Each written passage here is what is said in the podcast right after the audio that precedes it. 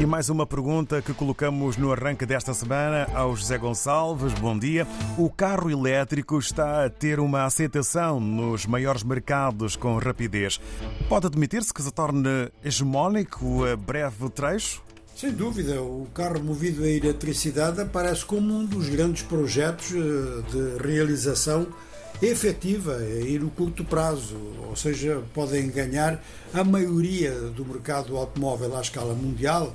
Isto, a não ser que aconteça alguma catástrofe. Algumas análises ultimamente e até nas últimas horas a apontarem para uma situação económica que pode mudar completamente em função das duas grandes guerras em curso e de uma terceira ou quarta guerra que possa vir a acontecer e que tem todas as possibilidades de vir a acontecer.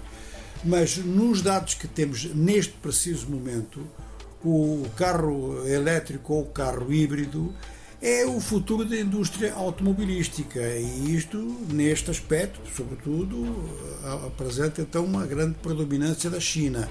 Por exemplo, as últimas notícias do Reino Unido assinalam vendas recorde no Reino Unido após os chineses terem comprado a última empresa, que era de propriedade britânica, que trabalhava com este tipo de material, a MG Rovers, e criou-se a MG Motors, que é então controlada por uma empresa chinesa que, por sua vez, tem maioria de capital estatal e recebe muitos subsídios do Estado chinês.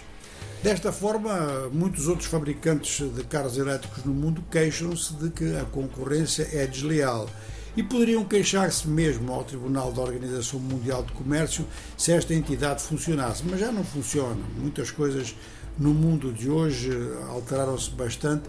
Com o Covid e depois com a guerra da Ucrânia, agora podem alterar-se mais com esta guerra na faixa de Gaza. Mas o facto é que nos países de língua portuguesa a evolução é muito desigual. Portugal deve seguir a tendência da União Europeia, está a seguir a tendência da União Europeia, está praticamente nos mesmos níveis percentuais de crescimento neste tipo de mercado. E o Brasil vai ser um grande produtor, mesmo com o capital chinês. Duas fábricas estão instaladas no Brasil, que aliás foram adquiridas recentemente por construtores chineses. Já tinham estado no Brasil, depois deixaram o projeto um pouco de lado, mas voltaram porque é um mercado em si muito atrativo e que dá acesso ao conjunto das Américas.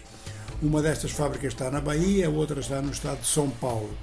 Agora, os países africanos da língua oficial portuguesa, quer dizer, têm um desempenho, eh, por enquanto, ou têm uma atitude, por enquanto, perante o carro elétrico de quase zero. Ou seja, de que as condições técnicas não estão reunidas para colocar carros elétricos eh, nos países, nos PALOP.